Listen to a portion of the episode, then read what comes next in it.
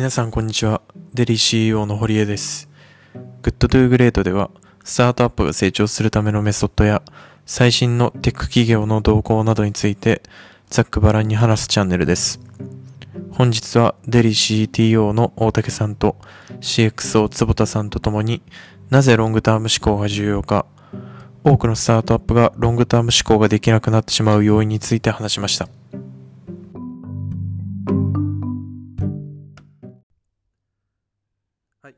じゃあ今日は、えっと、前回に、えー引き続き、まあ、引き続きじゃないな。2回目の Good to Great のポッドキャストになります。ままた今日も、ちょっと大竹さんと坪田さんに来てもらってます。お願いします。で、テーマは、ちょっといろいろ考えたんですが、やっぱり最近うちの会社でめちゃくちゃ意識してるのが、ロングタームで思考しようねと。とにかく長期思考ではあの物事を考えようねって話をしてるんだけれども、結構みんな分かりつつもできてない会社が多かったりだとか、そういう意思決定がなぜ難しいのかっていうのが、あの、ちょっと話、話せればいいなと思っていて、あま、うちの会社もそもそもこう結構短期思考であったことも多い気がするんですけど、こう、直近だといついつぐらいから変わりましたかね、うちも。去年、これも。うん、そうですね、まあ、大きくもと、まあ、短期思考ってほどではなかったと思うんですけどやっぱ去年のコロナとかで、まあ、改めてこうビジネスモデルとか、うんそういうのを整理した時期があったと思うんですけど、んまあ、そこから考えてやっぱり長期で考えることが最も本当の長期の意味では一番偉大なカンパニー作れるっていう話だっていうのが出てきたのが去年の、まあ、4月とか5月とかかなと。うん、そうだよね。なんで、なんで、なんでそういう、こう、思考になったかというと、それが最も合理的だからっていう話をうん。僕は信じ始めていて、っていうのも、その、例えば、今年の業績を上げるための施策とか意思決定と、10年後、業績を最大化する意思決定が、まあ、一致してる場合もあるし、そうじゃないケースもあると思っていて、例えば、まあ、一致してる場合っていうのは、例えば、まあ、じゃあ広告投下量を、まあ、今年もリスクを取って、えっと、どんどんどんどん投下していって、マーケットシェアを取りましょうと。これは、まあ、今年の業績も上がるし、10年後に対してもポジティブです。で、これはまあ、素晴らしい意思決定かなと思うんだけれども、一方で、例えば、Facebook が初期のうちに、ローンチ時点で広告を入れまくって、とか、あとは、なんでしょうね、課金コンテンツを、えっと、入れすぎて、最初からユーザー数が増えないみたいな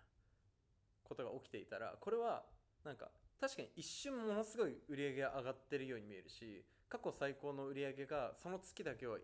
達成できるけれども、実際もう多分翌月とか数ヶ月後に、根本の C 向けサービスのパワーであるユーザー数とか滞在時間というものが一気に減少してしまうみたいなうん事例があると思ってて、まあ、これが結構僕的にはやばいなと思っていて、うん、これ結構、なんでしょうね。なんで起きるのかなって考えたら、まあ、経営陣の思考がそっちに向いてしまうケースがあると。例えば、うん、例えばですけど、社長があまりにも、こう、功を焦ってお金持ちになりたいとか、IP を焦ると、顧客にとっては全く関係のないのに、今年売上を最大化して利益を出さなければいけないみたいな。上場タイミングでは絶対利益を出さなければいけない。そっちの方がキャッシュインが増えるからみたいな。社長の。みたいな、全く顧客に関係ない話を考え始め、それがプロダクトに反映されてしまうみたいな。つまり、常にユーザー起点で意思決定ができていれば絶対そんなことは起きないのに、なんか人間の欲だったりだとか、そういうことで、こう、意思決定のこう基準っていうのが崩れてしまったり、10年後に対する意思決定ができなくなってしまうみたいなことが結構あるのかなと僕は思っていいるんですよね。なんかあの1つの KPI を10年追いかけられるっていう仕組みを作ることがものすごく重要っていう話を。めちゃくちゃいいこと言うね。いや堀さんが言ってました多分。僕も覚えてますそれ。それやっぱ例えばじゃあ最近だとモノタロとか M3 とかってまあ、どの、ね、具体的に何の KPI かわからないですけどおそらくすごいシンプルな KPI を10年20年追いかけてて今だとすごい注目されてますけど、まあ、本当に毎年 20%30% 成長を20年間続けるみたいな仕組みで何兆円とか言ってるわけじゃないですか。でそういう会社って全てがこう綺麗にシンプルにまとまるかなと思って例えば社内制度とかもこの KPI を追っていることが重要ですと。でそれを終えてる人を評価しますとかっていうのはすごいシンプルなんですけどそこがいろんな KPI がごちゃごちゃになってる会社はなんかこう利益を追っている人とユーザーファーストを追ってる人となんかこう、まあ、いわゆるグロースハックみたいな違うベクトルに行くとじゃあ10年後どうなってますかっていうとやっぱり一つの KPI をシンプルに追いかけられる人の方があ会社の方があの大きく成長して偉大な会社になるみたいな。問いなんだけどそのなぜ多くの会社が KPI が複雑化してしまうんだろうね？うーんまあそうですね。そこでももしかしたら鶏と卵かもしれないですね。焦利益を焦るから変なこうマネタイズ方法を入れてそれを伸ばさなくちゃいけないっていう道に行っちゃうのか、でもまあどうなんですかね独立採算で事業部を作った時にどうしてもそれを追った方が自分の給与が上がって評価される状態になることもの理ていて例えば広告売上を追う広告事業みたいなのを作ったらもうそこだけにコミットして追うことになるじゃないですか、うん。そうするとそれを追いかけた方が自分たちの分も評価されるしもしくはその利益をボーナスに貢献されるようになるとうん。追いたいって人間の当然欲求かなと思うんですだから結構組織のその武さんの言う KPI の設計の仕方と事業部の作り方って僕そこに関係してくるのかなとは思うんですよ。確かに確かに。でそれが一つ目とその僕らからするとじゃあ執行する立場にあるので例えば堀江さんなのか武さんなのかがもう絶対広告の売り上げ上げるんだってなった時にそれが顧客の何かの損害を起こしていったとしても抗う能力って多分結構難しいんですよ。どんどん抗えば抗うほどステークホルダーに誰かがコミットしてたら抗ってる人たちは孤独化していくのでやっぱ経営の視点を長期にするっていうのはうん。重要なことなのかなと思います、あのうん。その話聞いててさっきの大竹君の話今の話をすごい聞いて思ったのが素晴らしいビジネスっていうのは福利で伸びていきます。でこれはもう全員が、まあ、うちの会社だったらみんな理理解してると思うんですよ。で福利で伸びるってことは100億に対してだったらじゃあ30%伸びてたらまあ130億になるし1000億に対してだったら1300億になるから、まあ、年々この利益とか売り上げの、えっと、値としての大きさっていうのはどんどんどんどんこうボリュームが出てきます。で結局そのボリュームになるまでなんか我慢できずにその 20%30% 毎年伸びきるのが分かってるのにこう急いでなんかこう価値を崩してしまうような意思決定が結構まあ多い気がしましたね。例えばまあ桃太郎だってまあ M3 だって最初はものすごいちっちゃかったはずだしなんか爆発的な成長はしてないんですよね。で毎年今もなんか営業利益100億以上伸びてますみたいな。わかんないですよ。ちょっと今見てないから数字、でもそれって結局はなんか福利で伸びてて今130%成長を続けてるだけであって、昔やってることは変わってないみたいな、ただただこうマーケットが伸びていて、うん彼らがマーケットシェア1位を取り続けていれば市場の成長とともに130%を取り続けていた結果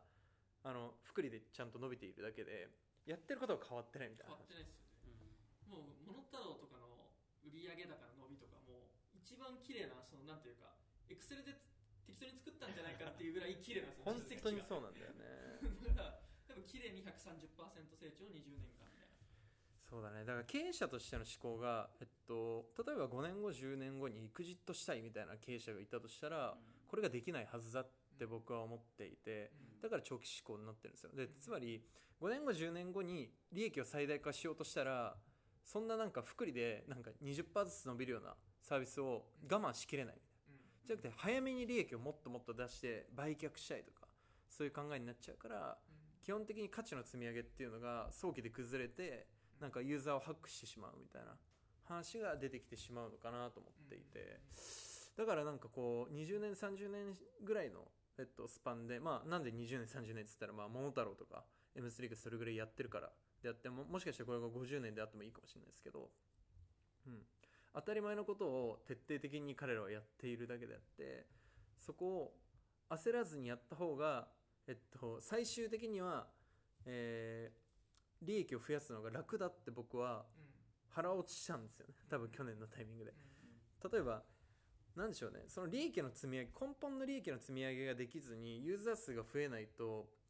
突然100億の売り上げを作ろうとした時にユーザーをめちゃくちゃハックしようとしなきゃいけない。でも Facebook とか Instagram まで行っちゃうと多分広告枠をなんか1%増やしただけで100億円の売り上げが作れてしまうみたいな話で結果的にはやっぱり根本 C 向けサービスっていうのはユーザーの数がが、えっと、パワーであり、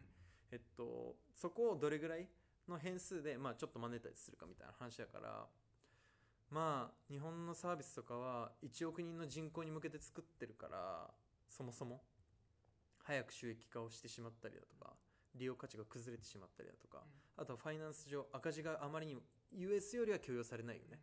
ウーバーとか何千億とか、エアビーとか何千億の赤字がずっと続いてるみたいな話だし、でも日本ってそんな会社なかったじゃん。ペイペイですら去年で400億の赤字みたいな。だからまあそもそもなんかこうマーケットサイズとかにも赤字が許容されるサイズっていうのもまあ大きく影響してるし人口とかも影響してるのかなとは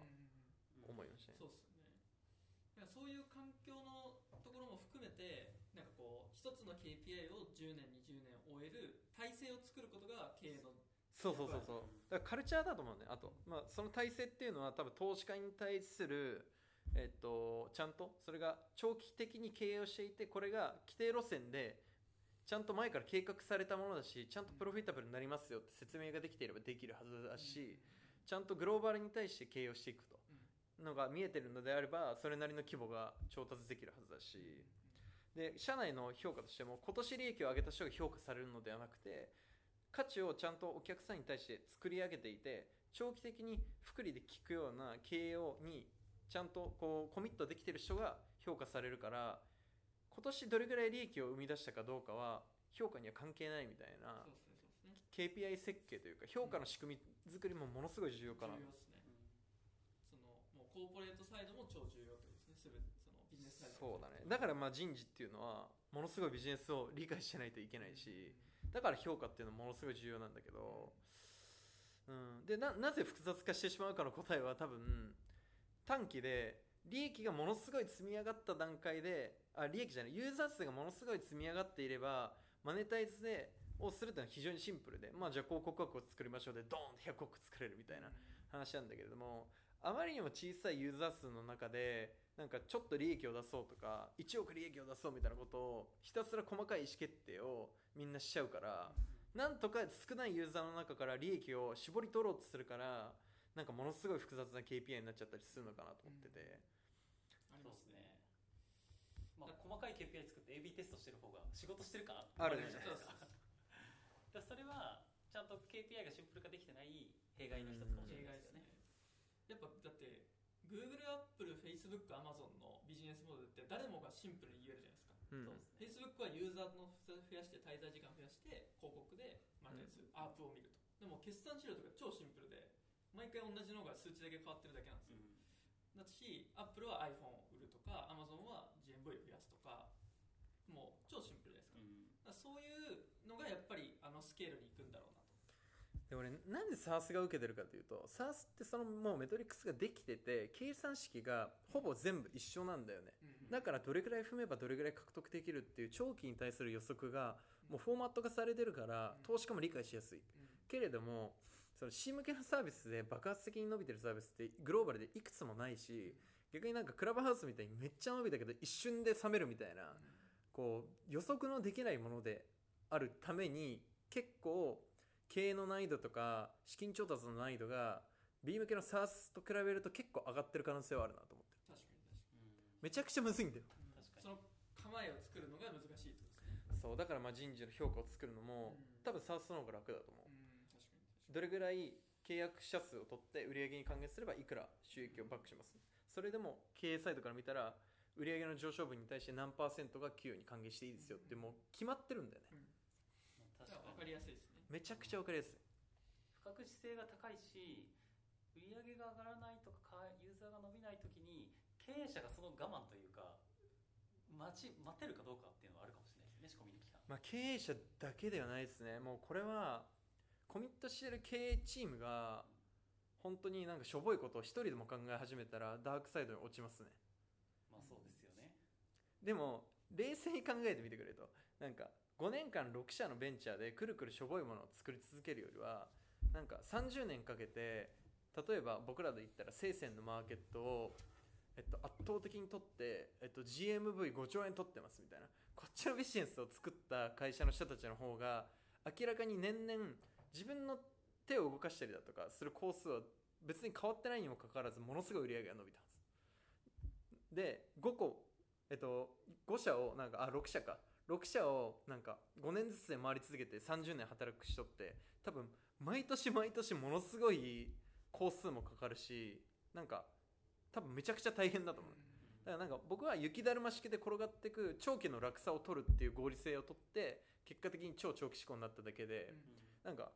楽しようとしてんだよね。でも周りからしたら「堀江君なんでそんな我慢できんの?」みたいな「なんでそんなお金なくても我慢できんの？会社はすごい大きくなってるのになんでキャピタルゲインなくて我慢できるの？いや我慢できるじゃなくて長期の未来の僕に対してああのなんか甘やかしてるんですね僕は。でみんなは結構今今を取りに行ってるんですよ。でも長期で取りに行った方が総面積が大きいからいや僕は実は皆さんよりものすごい野心家な可能性ありますよ。まあ、長期で言うと。長期で言うと野心家な可能性ありますよと、まあ、僕がお金に対してめちゃくちゃなんか欲がないとかそういう話じゃなくて皆さんがあまりにもなんかなんて言うんでしょうその長期での合理性に対しての理解が欠けているんじゃないですかみたいな話をたまにするんですよね、そういう話をする。でそれを経営陣全員が腹落ちしてたら僕は最強だと思う。そうですね。だから堀江さんのより経営チームがそれに迎えてるっていう状況が大事かもしれないですよね。そう。経営チームが許されてると現場がその長期志向の施策をようやく許されるんだよね。まあ、そうですね。仮にそれが広告 KPI を追う担当が許されなくて詰められ始めると自分のところをなんとかハックして伸ばそうっていうそうそうそう。多分力が働くじゃないそれですか。はそうっすよね。チームとしてやっぱ戦っていくっていうのが必要ですようね、ん。なるほどね。今それはできてるかな？うちのチームは。できてきてるんじゃないできてきてるし話し合われて解決に迎えてるっていうのはすごい健全な状態な気がしますけどね、そうだね。まあ、この話がこう議論に上がってる時点でだいぶ進んでると思うんですよ。それでもっと、じゃあこれをもちろん昨日の今日でビジネスモデルが全部パスって変わるわけではないけれどもうん。じゃあそれを仕込んでいこうとかっていうのはこういう思考がないと絶対ならないじゃないですか、そうやっていってるって感じですよね。そうだね。まあかなりあの浸透してきてると思うしものすごくできてて。でもう一個の作用としてはもちろん経営上ロングタームで考えることは素晴らしいしえっと、皆さんが本気のユーザーファーストできるっていうのができるようになってきてると思うんだけれども、これのおかげで結構みんなのモチベーションが上がってんなって感じがしていて、これは結構坪田さんに聞きたいんだけど多分クリエイター的な人たちがやる気をなくすシーンってあまりにも短期的な合理的な意思決定をしてユーザーハックしてる時じゃないですか。やる気を失う時って。まあそうですね。なんかその短期的な思考にやっぱ走っちゃったなっていう時と、まあ、これ言葉を入れますけど社長が上がりたそうにしてるなっていうのはもう全開でアクセル踏むのをためらう時があるんですよ。で1日、まあ、8時間でも10時間でも人生の中で仕事にコミットしてる時間って長いじゃないですか、で数年かけてアクセル踏んでいく全開なんだけどじゃあエグジットしますみたいになったらちょっとうおってなるじゃないですか、だから自分の人生において長期で関わりたいものに関しては市場の大きさとやっぱ長期でアクセル踏めるかっていうのは僕はモチベーションの上でも一緒に働く上でも結構重要視しますよね。よかったずっと貧乏で。あでもそれが貧 乏っていうよりかは堀江さん覚悟を決めてもうこれをやろうっていう意思が多分伝わってくるじゃないですか。で武さんもそうだしうん。そういう会社だったらやっぱコミットしたいなってモチベーション上がりますよね。そうでもこれもさっきと同じで僕我慢してるんじゃなくて長期に対しての野心家なだけなんで別に我慢してるっていうつもりじゃないんですよ。でこれが我慢してるって気持ちになってる人は多分全員欲に流されると思います。僕は人間が心甘いから楽なものが見えたらそっちに流れるって分かってるんですもう僕も美味しいものあったら食べるしダイエットしてても多分。でもだから結果的に僕はいつも考えてるのは本気で腹落ちしてそっちの方が正しいって全員が理解できるかどうかを説明するっていうのが結構大事でこういう話をねなんか我慢してないんですもんね。だから覚悟決めてて偉いねとか言われるんですけど違う違うと。俺の方がでかいところを野心的に目指してるだけで僕は別に貧乏が好きなわけじゃないんですよっていうのは伝えたいです。まあそれはそうです そういう会社が、まあ、僕が見えてる範囲だっぱそんなに多くないしこの暮らしと食っていう市場がめちゃくちゃ大きいからその可能性を感じれるっていうのはやっぱ僕は楽しくやれるなと思うしうちのメンバーはやっぱりそれを徐々に感じ始められてる気がするので、面白い領域かなと思いますけどね。そうだね。なんか多分結構多くの会社がなんか作ってるけど胸張れないものが多かったり胸張れない意思決定が多い気がするんですけどなんか気持ちよく世の中に対していいことができてるっていうのが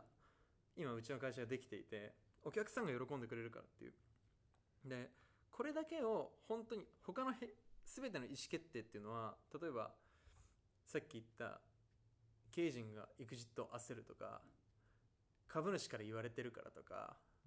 なんかいろんな話があると思うんです時価総額が下がりそうだから今期の営業利益上げようみたいな。うん。全てが顧客起点から始まってないからやばいよねって話でそういった意思決定全て捨てられてるのが真のユーザーファーストカンパニーなんだけどこれできてる会社俺はないほぼないと。で超一流の会社ができてるからこれができてる会社が初めてユーザーファーストと言えと。だからやっぱりまず社社長と経営陣から始まりそれが許されるカルチャーを作っていこうってところに帰結するのかなうん。うん、思いましたね。なんかあれだね、まあ今日こういう話したから、次回はあれかな、その、これをどうやって浸透させたかっていう、その、どういうバリバリューも作り変えたじゃん。で、まだそれも書いてないけど、あの、書いたり発表したりしてないけど、そのバリューとかをちょっと話してって、なぜそのバリューになったかとか、そのバリューによってなぜこういうふうに、今浸透、会社にしてったのかみたいな話ができるといいですね。うん OK です。じゃあ今日は第2回のなぜロングターム思考が大事かという話を結構いい話ができて僕も理解度高まったんでそうですね。あとぜひなんかコメントとかハッシュタグかな？わかんないけどコメントとか質問とかあったらぜひまあ3人の DM とかでもいいし Twitter 見てるんでしてください。あの仲間も大募集してるんで今もうとにかく最強のプロダクトの会社を作るためにエンジニアとかデザイナーとか、まあ、ビジネスサイドも募集してるんでなんかお茶でもぜひしてください。よろしくお願いします。お願いします。はいありがとうございます